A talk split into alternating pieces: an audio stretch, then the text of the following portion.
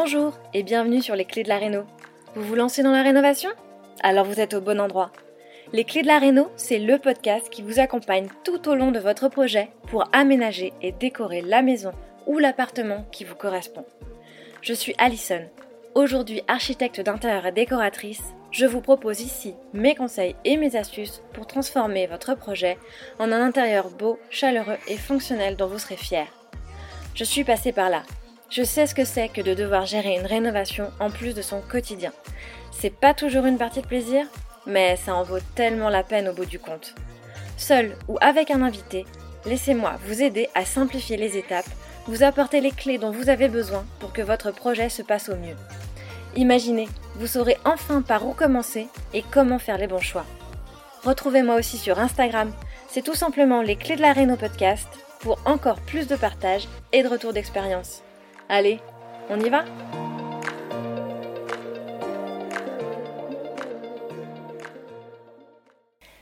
Hello les rénovateurs et bienvenue dans ce nouvel épisode de Les clés de la réno, le podcast. Alors, aujourd'hui, on se retrouve pour parler aménagement et plus particulièrement des erreurs qu'on peut commettre quand on repense son aménagement et qui peuvent te rendre la vie difficile au quotidien. Je sais que repenser l'aménagement de sa maison peut être un challenge en rénovation, qu'on veut souvent pouvoir bouger les lignes, les cloisons en l'occurrence, ou même ouvrir des murs porteurs, ou encore changer la répartition des pièces. Tout ça pour faire en sorte que les lieux correspondent davantage à notre mode de vie actuel qui effectivement euh, n'est clairement pas celui dans lequel euh, les, les anciens qui ont construit initialement le lieu qu'on rénove ont pensé les choses. C'est donc complètement normal et ça fait partie des grands avantages de la rénovation, à mon sens, que de pouvoir se lancer dans ce type de changement. Mais avant d'envisager tout ça, il y a bien des éléments à prendre en considération pour s'assurer de faire les bons choix et de ne pas le regretter par la suite une fois qu'on vit dans les espaces.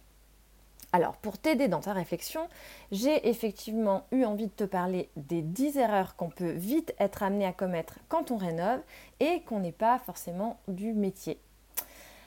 Les éléments euh, dont je vais te parler sont également des critères à prendre en considération avant de tout changer.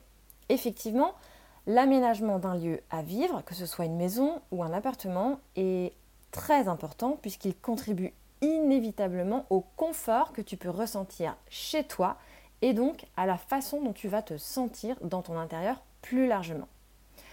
Un aménagement qui est bien pensé va nécessairement maximiser l'utilisation de l'espace disponible. Et cela signifie qu'il sera donc plus facile de vivre et de travailler dans la maison, si c'est ton cas, avec des espaces dédiés à chaque type d'activité. L'aménagement doit être efficace pour faciliter les tâches du quotidien. Par exemple, on sait bien euh, qu'une cuisine bien conçue peut rendre la préparation des repas plus rapide et plus agréable. Un bon aménagement pourra aussi créer des espaces confortables qui répondent aux besoins de tous les habitants et avec une disposition des pièces qui contribue à créer une circulation fluide. Parce que là aussi, c'est très important d'y prêter attention.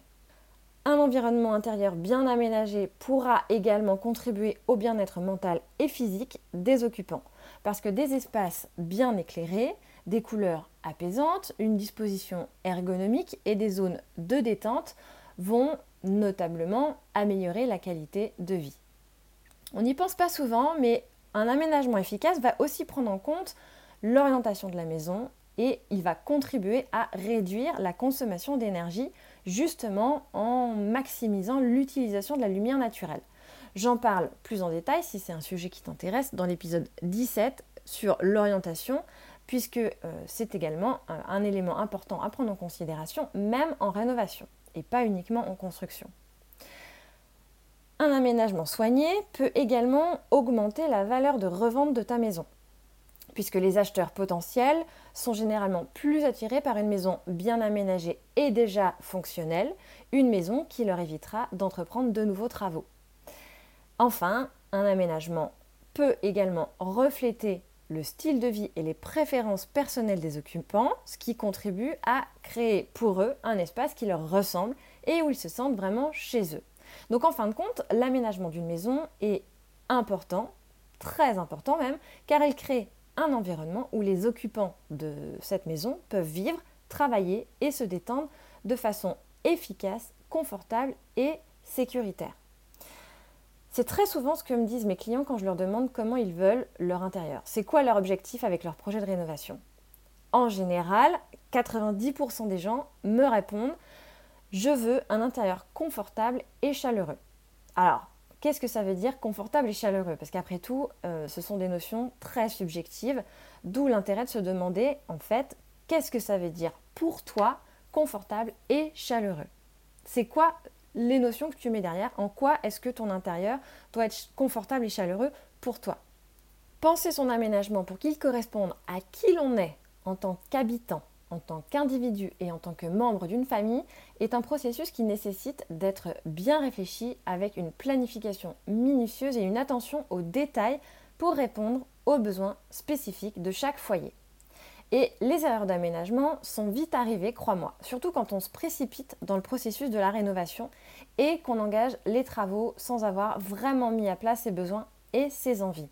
Parce qu'effectivement, l'une des erreurs les plus courantes, et ce n'est pas une des dix erreurs d'aménagement dont je vais te parler, mais c'est une des erreurs les plus courantes, et bien de se lancer dans son projet d'aménagement sans avoir un plan détaillé.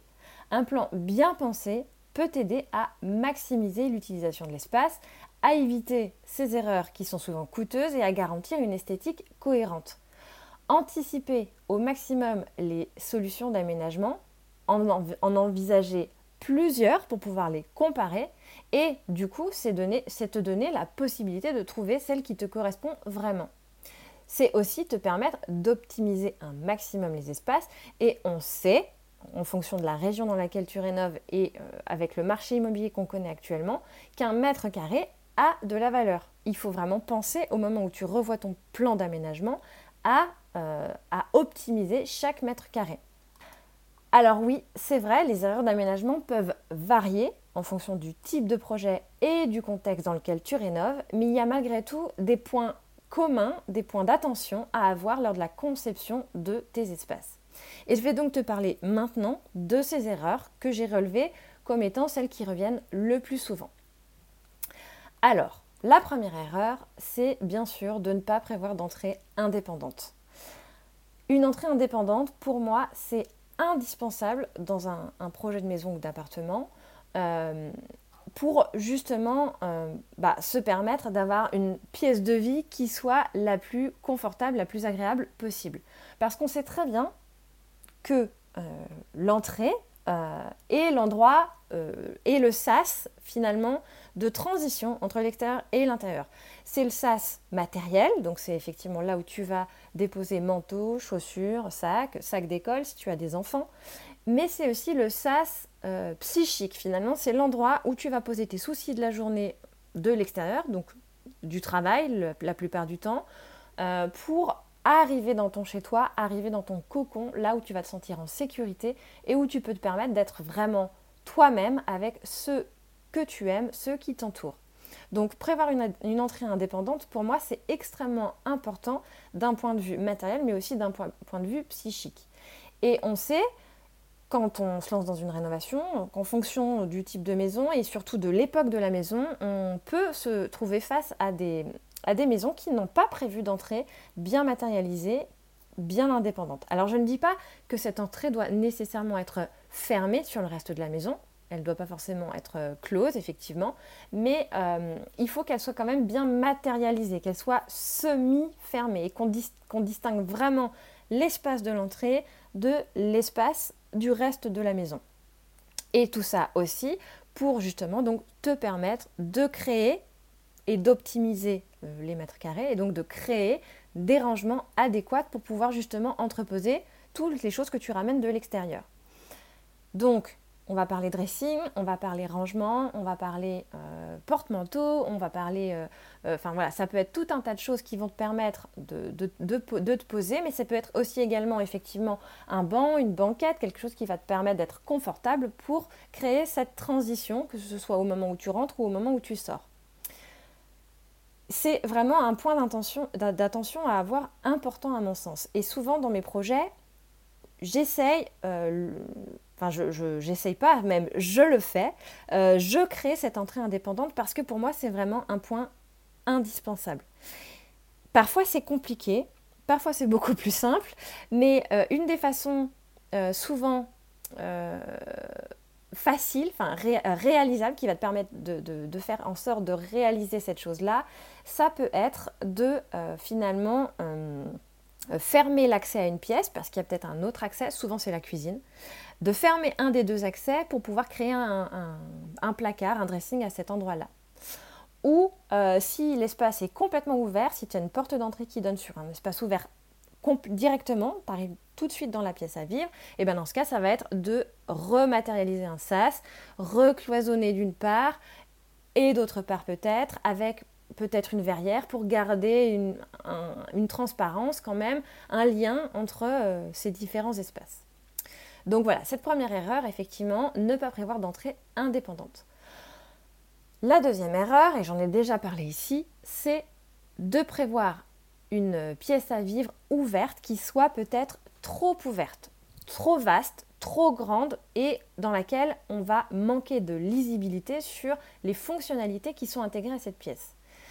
C'est euh, aussi, du coup, euh, par le manque de lisibilité, on va avoir un sentiment d'espace perdu dans cette pièce ouverte.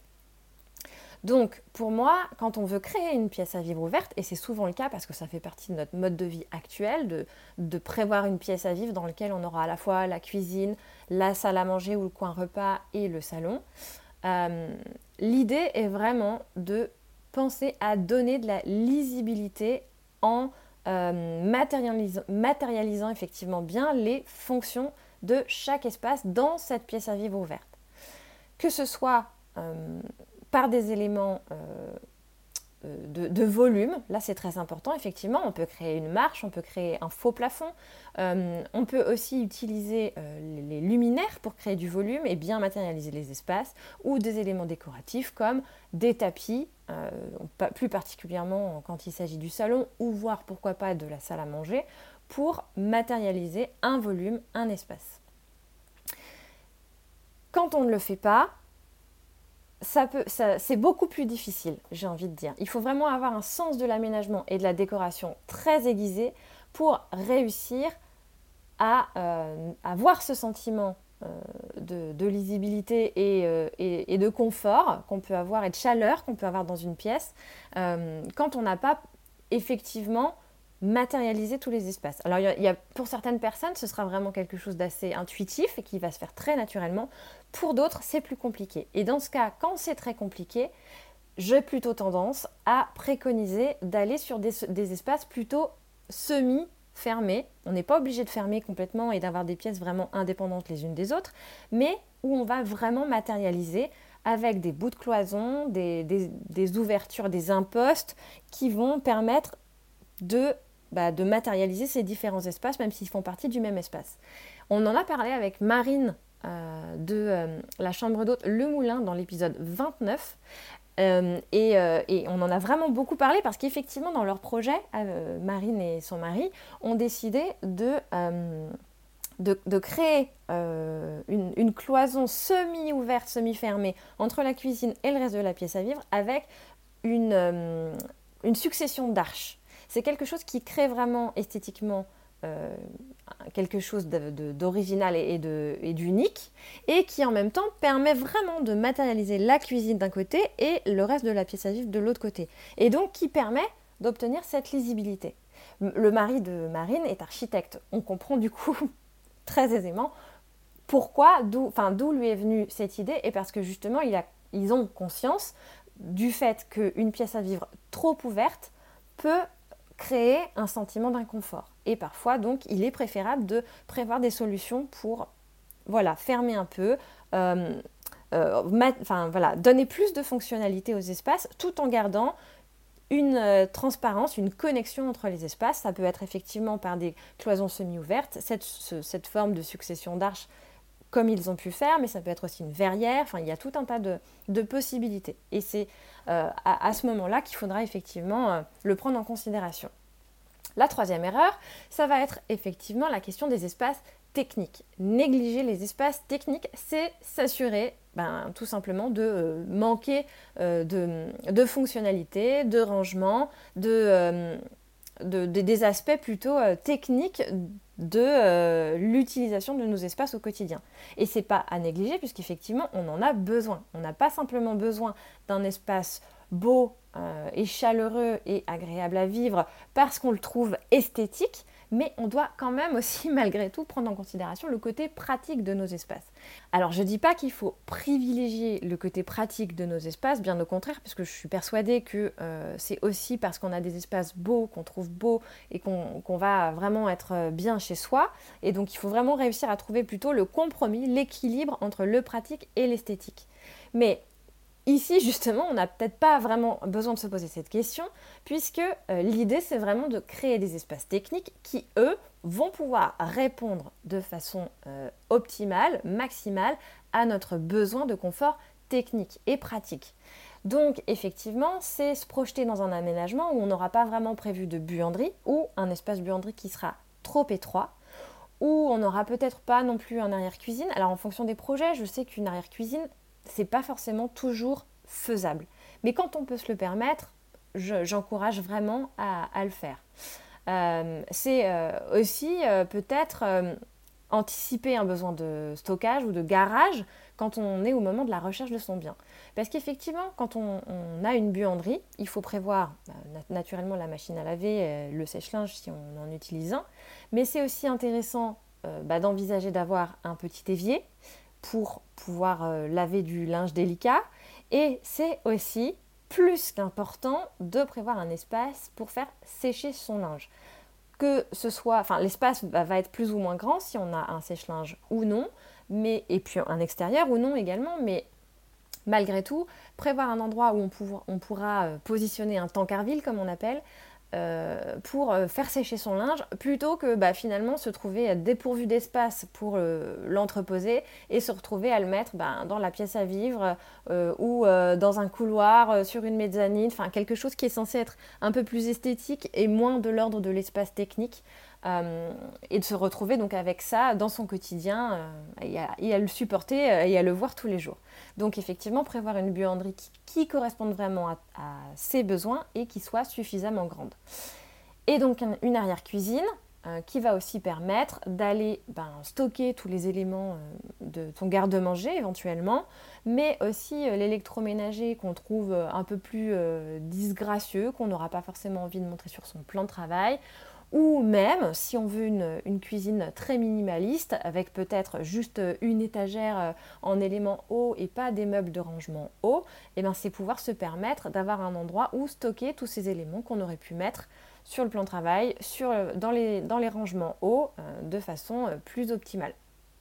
Arrière-cuisine qui soit dit en passant, et buanderie, effectivement, pourquoi pas, euh, qui doit être proche de la cuisine pour faciliter le quotidien, éviter effectivement d'avoir à faire un maximum de pas. Et donc là, on, va toucher aussi aux questions d'ergonomie, donc pour adapter l'environnement à ceux qui l'utilisent au quotidien, et donc à faire en sorte que les espaces soient euh, rapprochés pour éviter la fatigue euh, et, donc euh, minimiser le nombre de pas qu'on peut faire entre les espaces quand il y a une connexion entre eux.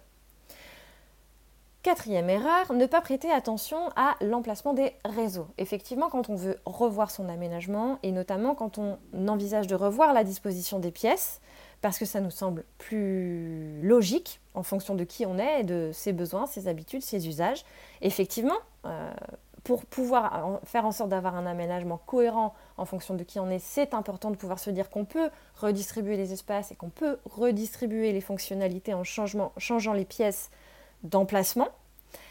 Mais à ce moment-là, c'est aussi important de prêter attention à l'emplacement des réseaux. Sauf à ce que vous ayez un budget euh, sans limite. Dans ce cas, effectivement, bon, bah, on peut se faire plaisir. Mais euh, comme c'est rarement le cas, c'est mieux effectivement de prêter attention au réseau pour limiter l'impact que ça aura sur le budget. Puisque plus on va changer l'emplacement des réseaux, plus ce sont des travaux qui vont coûter cher.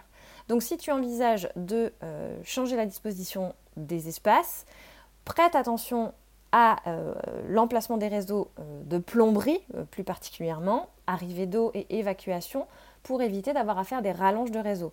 Tu peux envisager facilement d'échanger une salle de bain avec une cuisine particulièrement ou euh, de décaler, euh, enfin décaler euh, l'emplacement de la cuisine parce qu'elle va se rapprocher de l'emplacement d'une salle de bain.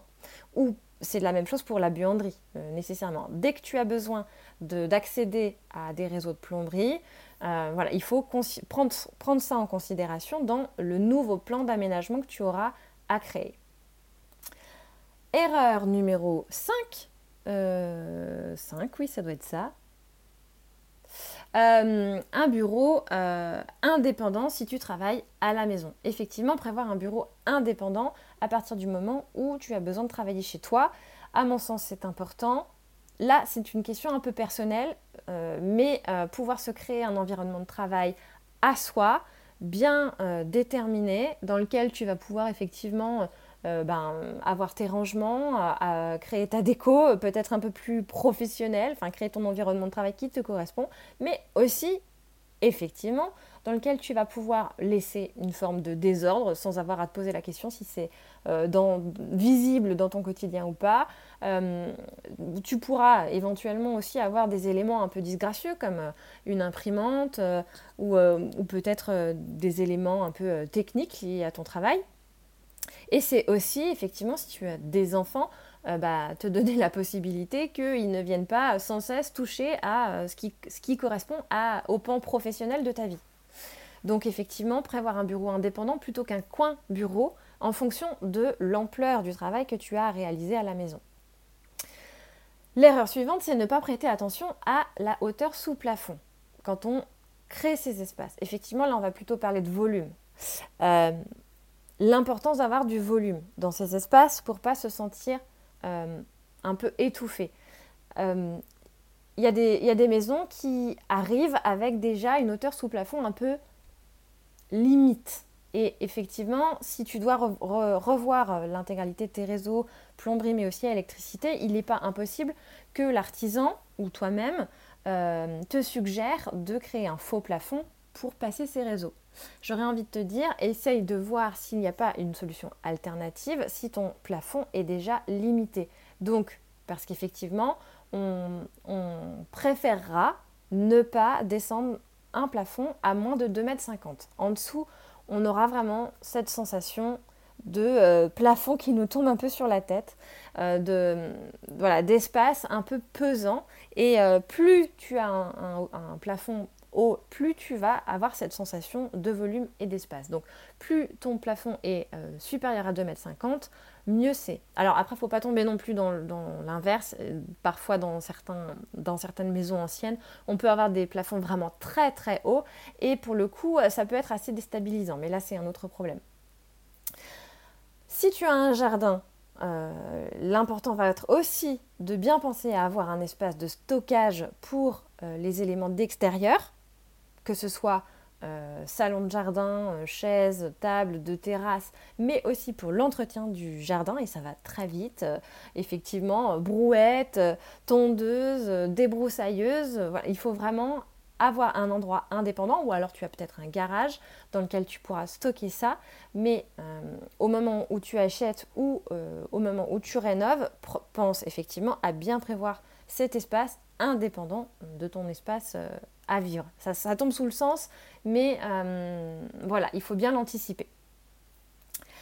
C'est aussi euh, prévoir des espaces de couloir et de circulation trop vastes, trop grands. Et ça, c'est quelque chose qu'on a aussi euh, tendance à réaliser quand on fait des plans. Et quand on n'a pas l'habitude de faire des plans et de revoir des aménagements, on peut effectivement prévoir des couloirs qui sont bien trop grands et qui ne sont pas optimisés, qui pourraient être réduits pour augmenter les espaces à vivre. Les espaces de chambre, notamment, c'est souvent le cas, ou en espace de salle de bain, ou créer un nouveau rangement. il y a toute forme euh, de possibilités selon les plans, mais euh, les espaces de couloir, naturellement, c'est seulement un espace de passage, donc c'est assez euh, naturellement de l'espace perdu. Bien penser à identifier ces espaces de couloir, à bien les réfléchir, à bien voir si on peut faire autrement pour finalement les réduire à un strict minimum pour avoir un espace à vivre plus important. Et enfin, c'est aussi bien penser la taille des chambres. Alors là, j'en ai aussi parlé euh, dans l'épisode numéro 1, je pense, sur euh, l'identification des besoins. Mais la taille des chambres, si jamais tu revois l'aménagement et que ça t'implique de euh, changer le cloisonnement dans les espaces de chambre, là aussi, il faut se poser les bonnes questions. Quel est l'usage qu'on fait, enfin que chaque habitant de la maison va faire de sa chambre? Sur, sur, les espaces de chambre, et notamment quand on a des enfants, on a tendance souvent à se dire que euh, quand on est parent, c'est euh, aux parents d'avoir la plus grande chambre. Peut-être aussi parce que tu as des envies de suite parentale et que dans cette chambre, tu veux une salle de bain et un dressing. À toi de voir quels sont tes besoins, si c'est vraiment ton indispensable ou pas. Si peut-être ça peut se limiter juste au dressing et avoir un bel espace de dressing dans la chambre, c'est suffisant. Euh, enfin, là, c'est vraiment à, toi de considérer quels sont tes indispensables, tes non négociables. Mais en tout cas, s'agissant des espaces de chambre et aussi des espaces de chambre des enfants, moi j'ai plutôt tendance à privilégier les grandes chambres pour les enfants parce que j'estime effectivement que les enfants euh, y passent beaucoup plus de temps. Nous, en tant que parents, en général, en tant qu'adultes, on y passe le temps du sommeil. Et c'est à peu près tout. Le reste du temps, on va investir tout le reste des espaces de la maison. Alors que les enfants, ils auront tendance effectivement à y passer euh, beaucoup de temps pour jouer quand ils sont petits, pour euh, avoir leur intimité quand ils sont un peu plus grands et effectivement euh, leur créer un espace bien à eux dans lequel ils auront vraiment aussi leur fonctionnalité propre, que ce soit de rangement, de dressing, de bureau ou de sommeil. Voilà, c'est important à mon sens d'avoir des chambres d'enfants qui soient agréables et pas trop exiguës. Euh, c'est aussi peut-être le moment de t'interroger. Si tu veux une chambre pour chaque enfant et donc avec ces espaces-là dans chaque chambre ou si c'est peut-être intéressant pour toi d'explorer dans un premier temps tant qu'ils sont petits le fait de les faire dormir ensemble dans une chambre et peut-être d'avoir une salle de jeu dans une deuxième chambre euh, ou effectivement c'est important d'avoir chacun sa chambre plus une salle de jeu. Enfin voilà la taille des chambres la taille des espaces de sommeil et aussi euh, très important à prendre en, considération au moment où tu revois ton aménagement pour que ça colle vraiment aux besoins de euh, chaque habitant de ta maison. Voilà, j'ai fait le tour à peu près de ce qui me semble être euh, les erreurs les plus importantes qu'on peut commettre dans son plan d'aménagement. Il y en a probablement d'autres. N'hésite pas à me dire d'ailleurs en commentaire ou sur Instagram si tu penses à quelque chose, une erreur que tu as commise et, euh, si tu as envie d'en discuter avec moi. Comme tu peux le voir, euh, vu euh, l'engouement et, que j'ai à partager ce type d'erreurs et, de, et de réflexions qu'on peut se faire au moment où on crée son aménagement, c'est pour moi une étape extrêmement importante dans la conception de son intérieur. C'est elle qui va déterminer comment tu vas te sentir effectivement dans ton futur chez toi. Et à mon sens, la négliger, c'est s'assurer des problèmes au quotidien et justement des regrets sur la façon euh, de vivre tel ou tel espace. Il est essentiel, à mon sens, de planifier soigneusement l'aménagement de ces espaces en tenant compte de tous ces éléments pour éviter des problèmes potentiels et justement créer un environnement esthétique qui soit agréable mais aussi fonctionnel. Donc voilà, on a fait le tour, on est arrivé à la fin de cet épisode. J'espère que ça t'a plu et que ça t'aura permis d'envisager justement ton environnement sous un nouvel angle pour te permettre de te créer des espaces confortables et agréables à vivre à toi et aux habitants de ta maison, puisqu'effectivement, c'est à toi que ça doit correspondre, je le dis une fois de plus. Si c'est le cas, n'hésite pas à me dire en quoi il aura pu t'aider, partage-le autour de toi ou sur Instagram. Je te remercie de ton écoute et je te dis bien sûr à très bientôt. Si vous avez écouté jusqu'ici, c'est probablement que l'épisode vous a plu. Alors n'hésitez pas à en parler autour de vous, amis, famille, tous ceux qui rénovent sont les bienvenus. Vous pouvez aussi évidemment laisser un commentaire sur Apple Podcast ou une note 5 étoiles sur Spotify. Et si vous souhaitez être informé des prochains épisodes, n'hésitez pas à vous inscrire à la newsletter ou à me suivre sur Instagram. Le podcast, c'est fini pour aujourd'hui, mais je vous dis à très vite pour un nouvel épisode.